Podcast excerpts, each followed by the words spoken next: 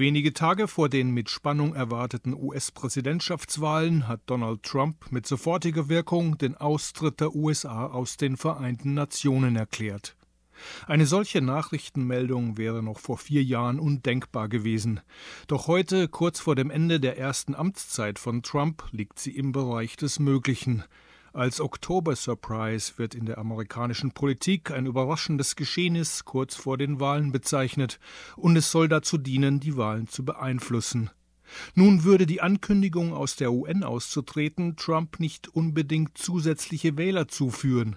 Für Außenpolitik interessiert sich die Mehrzahl der Bevölkerung nicht, und die UN-Skeptiker wählen ihn so oder so. Aber als Ablenkungsmanöver wenn er in einer Sache unter Beschuss steht, könnte so eine spektakuläre Aussage, die den Blick auf etwas ganz anderes lenkt, schon herhalten. Das hat der medial gewiefte Trump oft unter Beweis gestellt. Aber auch jenseits dieses Szenarios einer Oktober-Surprise stellt sich die Frage nach einer Bilanz der Trumpschen Außenpolitik. Was ist mit China und Nahost? Wie unterscheiden sich die außenpolitischen Vorstellungen von Joe Biden und der Demokraten von denen der Republikaner? Und welche Rolle spielt das Militär dabei? Was die außenpolitische Oktober Surprise angeht, kann sich John Pfeffer von Foreign Policy in Focus so etwas durchaus vorstellen. Das würde Trump sicher liebend gerne tun. Chaos verbreiten ist ja seine Lieblingsverhandlungsstrategie.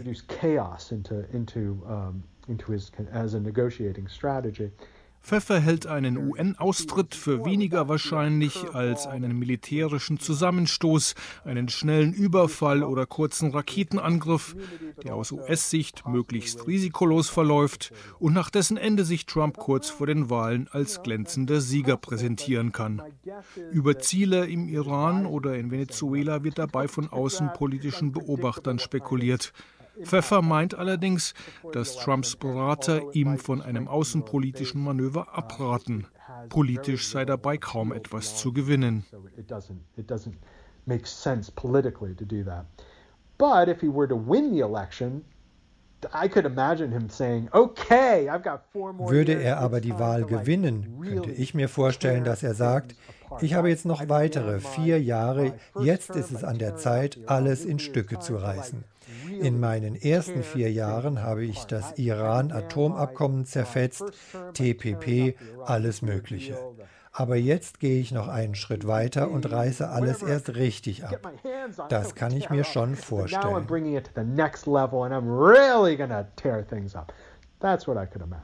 Vor einem ungewollten Oktober-Surprise mit ungewissem Ausgang warnt der Friedensforscher und Militärexperte Michael Clare, und zwar im südchinesischen Meer. There could be an arms clash there at any moment. Uh, es könnte jeden Augenblick zu einem Gefecht kommen, das dann in einen großen Krieg mündet. Das wäre eine logische Konsequenz der Militärpolitik, die China und die USA im südchinesischen Meer verfolgen. Das geht seit Monaten so. Denn ein Gefecht im südchinesischen Meer würde sehr schnell die Streitkräfte auf dem chinesischen Festland mit einbeziehen. Die chinesische Marine ist nämlich durch Raketen auf dem dem chinesischen Festland abgesichert auf Hainan. Ein Gefecht im südchinesischen Meer bedeutet automatisch einen Angriff auf chinesische Festlandstruppen. Uh, Und wenn die USA chinesisches Festland angreifen, ist mit einer massiven militärischen Reaktion zu rechnen auf US-Militäreinrichtungen und wahrscheinlich weit darüber hinaus. Laut Michael Clare hat Trump keine Ahnung von der zugespitzten Situation im südchinesischen Meer. Er interessiere sich auch nicht dafür. Die US-Militärführung habe deshalb in der Region freie Hand. Gleichzeitig sei ihr aber auch bewusst, dass es schnell zu einer unkalkulierbaren Eskalation kommen könnte. Das Pentagon habe in der Region einen eindeutigen Auftrag, der sich auch unter einer Biden-Regierung nicht ändern würde ist Claire überzeugt. The US military has a long-term plan. Der Auftrag der US-Streitkräfte besteht darin, strategische Vorteile Chinas im südchinesischen Meer und anderswo zurückzudrängen. Das heißt konkret, den Rückzug des chinesischen Militärs auf den vorgelagerten Inseln zu erzwingen und China aufs Festland zurückzudrängen. Langfristig nennt sich das Eindämmung. Das wird sich unter einer Biden-Regierung nicht ändern. Uh, th that will be the same under a Biden candidacy as a Trump candidacy. Das liege letztendlich am Selbstverständnis der Washingtoner Eliten und ihrer Sicht auf die Welt. There's uh, what I would call a foreign policy establishment in Washington, a bipartisan community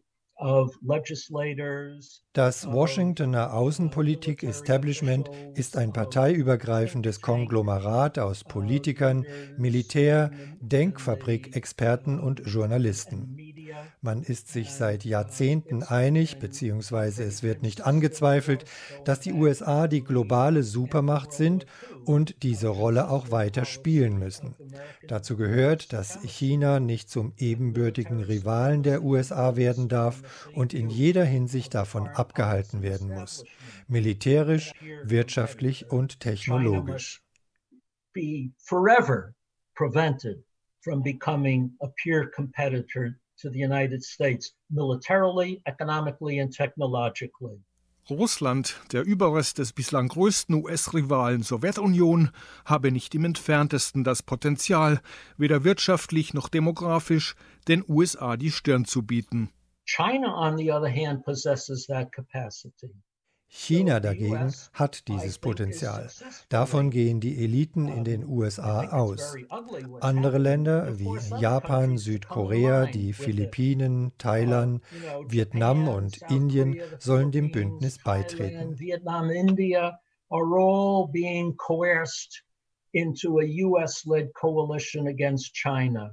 Egal ob Demokrat oder Republikaner, Gegenüber China herrscht außenpolitisch Einigkeit, stimmt John Pfeffer von Foreign Policy in Focus zu. The Trump administration has received enormous pushback from elite foreign policy circles. Trumps Außenpolitik ist im Establishment auf viel Widerstand und Protest gestoßen, etwa in puncto Iran, Kuba und auch Venezuela, weil mit der Nicht-Interventionspolitik gebrochen wurde. Aber bei China ist das anders. Jeder Liberale und Moderate in Washington bestätigt einem gerne, dass Trumps Außenpolitik schlecht und kontraproduktiv ist, bis auf China. Dort fahre er einen notwendigen Kurs mit Wirtschaftssanktionen, aggressiver Rhetorik im Handel und im südchinesischen Meer.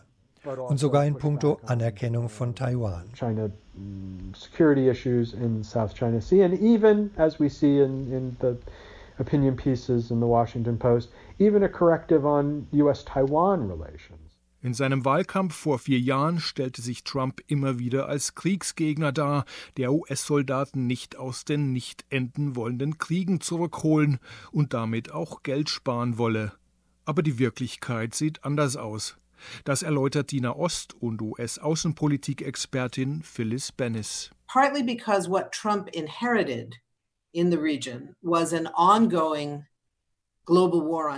Teilweise führte Trump das, was er von seinen Vorgängern geerbt hatte, weiter, den sogenannten War on Terror beispielsweise.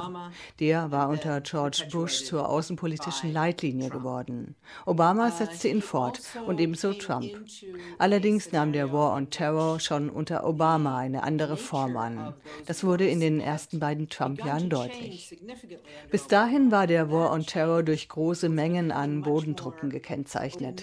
Die zogen sich unter Obama zurück. Gleichzeitig nahmen Luftangriffe und vor allem Drohneneinsätze drastisch zu. Das bedeutete keinesfalls weniger Gewalt und weniger tote Zivilisten.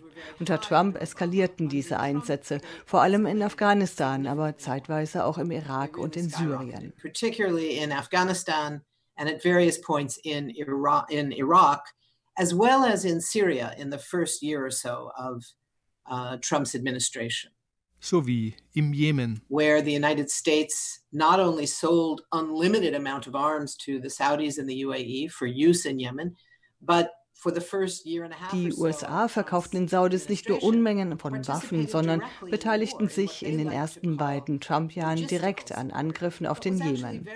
Es nannte sich logistische Unterstützung, war aber direkte Kriegsführung. Die Saudis kauften US-Bombenflugzeuge und Bomben, zahlten für die Ausbildung ihrer Luftwaffe und US-Flugzeuge mit US-Piloten tankten die saudischen Bomber in der Luft auf, damit diese nicht landen mussten. Das Resultat im Jemen nannte die UN dann die schlimmste humanitäre Katastrophe weltweit.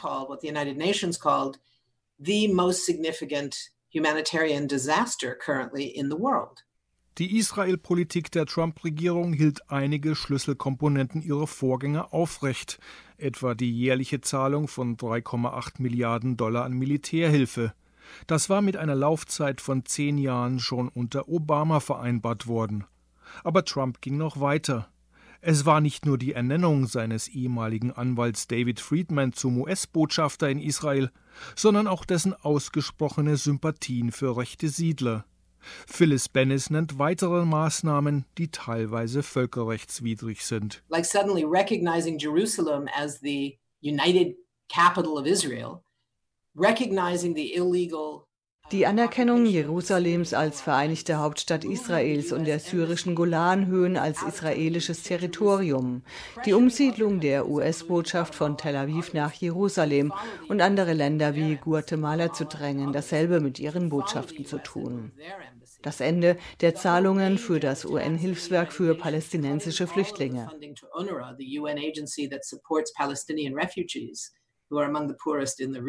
In Bezug auf Syrien und die Kurden sieht Phyllis Bennis mit dem Abzug von US-Truppen aus Nordsyrien ein altes außenpolitisches Schema am Werk, dem auch Trump folgte. US policy towards the Kurds for almost 100 years now has been based on the notion of US-Politik gegenüber den Kurden besteht seit fast 100 Jahren darin, dass man je nach der politischen und militärischen Wetterlage sagt, gute Kurden, böse Kurden, unabhängig davon, wer sie sind aber abhängig davon, wer die Feinde der Kurden sind.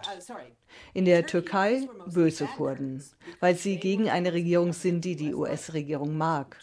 Die Türkei ist außerdem NATO-Mitglied. Die Kurden in Syrien waren gute Kurden, weil sie unterdrückt wurden von einer Regierung, die die USA nicht mag. Diesem Schema folgte auch Trump. Er umarmte die Kurden, wenn es im US-Interesse war. Sie dienten als gute Verbündete am Boden, die sowohl gegen das syrische Regime wie gegen ISIS kämpften. Aber dann ließ er sie wieder fallen, als sie nicht mehr gebraucht wurden. Uh, ISIS, the Islamic State, uh, and as soon as that value ended, the U.S. was like, okay, we're done with the Kurds.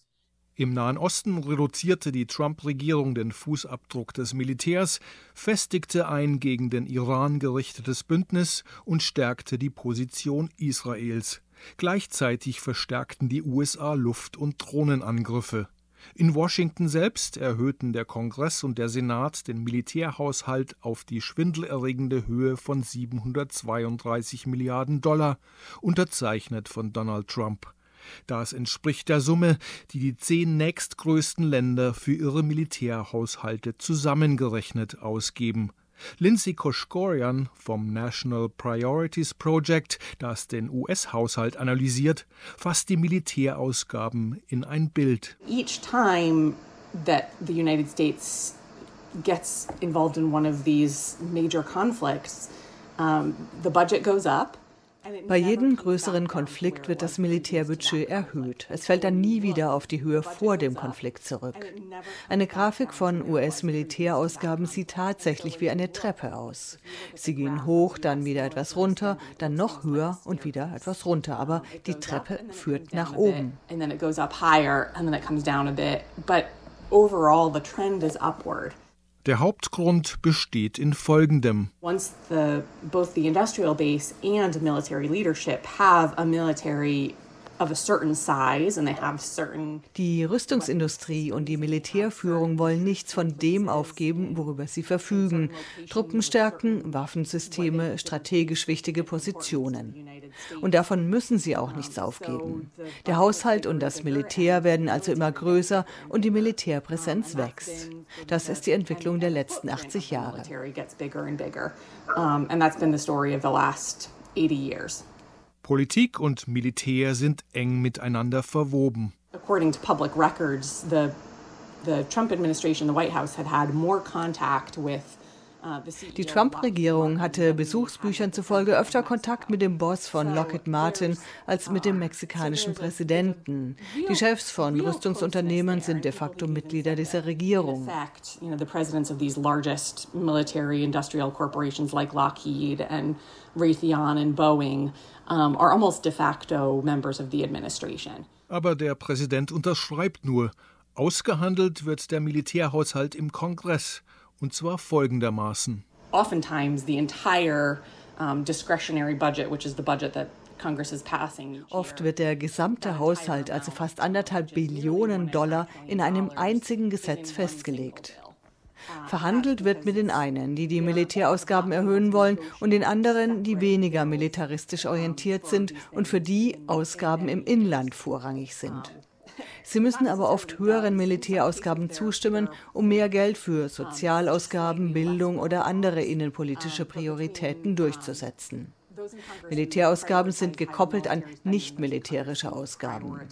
Dadurch sind selbst progressive Kongressabgeordnete, die eigentlich gegen hohe Militärausgaben sind, dazu gezwungen, dafür zu stimmen. Eben weil diese halt auch höhere Inlandsausgaben beinhalten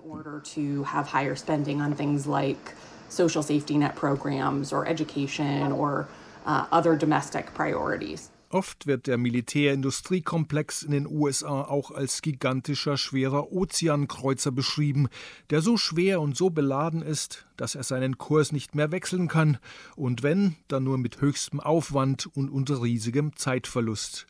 Auch in ideologischer Hinsicht und was die Denkart des Führungspersonals im Militär angeht, sind Kurswechsel kaum vorstellbar. Das sagt der Militärbeobachter Michael Clare. The senior leadership, Die militärischen Führungsspitzen dienen seit 20 oder 30 Jahren in der Armee. Sie sind davon überzeugt, dass die globale US-Vorherrschaft auf Bündnispolitik beruht. Jeder US-Militärbefehlshaber hat mindestens zehn Jahre in einer NATO-Führungsposition zugebracht. Man rotiert dort zwei oder drei Jahre in der NATO, zwei, drei Jahre in Afghanistan, Japan oder Südkorea.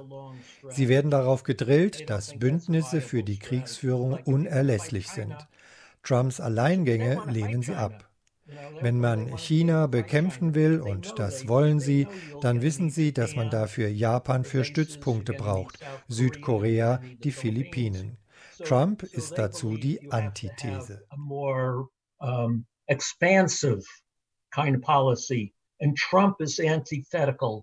Während sich die US-Militärführung daran festhält, herrscht bei Republikanern wie auch bei Demokraten Unsicherheit über die zukünftige Stellung der USA in der Welt. Die Republikaner beschreibt John Pfeffer so. If you look at the Republicans, I mean they they were even more reactive, I suppose, before Trump came along. Die Republikaner trugen vor der Trump-Präsidentschaft das Schild des amerikanischen Exzeptionalismus vor sich her, also dass die Nation historisch und global gesehen einmalig sei. Aber was das außenpolitisch bedeutet, konnten sie auch nicht beantworten. Dann wurden die verbliebenen Multilateralisten ausgeschaltet, also Leute wie die Kissinger-Republikaner und die Bushs, die sogenannten Realisten. Das waren Eliten, die beispielsweise in Davos miteinander reden, gemeinsam Regeln aufstellen zum gemeinsamen Nutzen und den USA obendrauf noch zusätzliche Vorteile verschaffen that would uh, advantage them and perhaps give the United States a little bit Aber die Kissinger-Republikaner und die Bushs haben außenpolitisch nichts mehr zu sagen in der Partei. Durchgesetzt hat sich offenbar ein America First Nationalismus, der nach einem von Einwanderern abgeschotteten und weißen Amerika träumt, das zu seiner einstigen Größe als einzige Supermacht zurückfinden soll. Die Demokraten dagegen ringen um eine Vorstellung, meint Pfeffer. The Democrats are preoccupied with how to deal with the, the power of China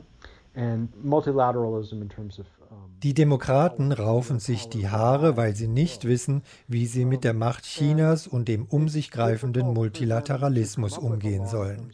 Da lässt sich keine langfristige Strategie planen. Unter Obama dachte man kurz über G2 nach, also eine Weltgemeinschaft, die sich an den Polen China und USA orientiert. Aber davon hielt China wohl nicht so viel. Dann wurde die Frage aufgeworfen, ob man China nicht besser eindämmen könnte mit einem riesigen Staatenbündnis. Aber das wurde umgehend von unseren engsten Partnern untergraben, die mit China Handel treiben. both trading with China but also uh, joining Chinese uh, multilateral institutions. Ein außenpolitischer Hoffnungsschimmer deutet sich aber doch an. Zwar ist damit noch keine geopolitische Vision verknüpft, und selbst darunter fehlt die institutionelle Verankerung im politischen System der USA. Es wäre ein Green New Deal, der von den USA aus ausstrahlen und dem Land den Wiedereintritt in die internationale Staatengemeinschaft ebnen könnte. In diese Richtung denken jedenfalls Linke und Progressive bei den Demokraten.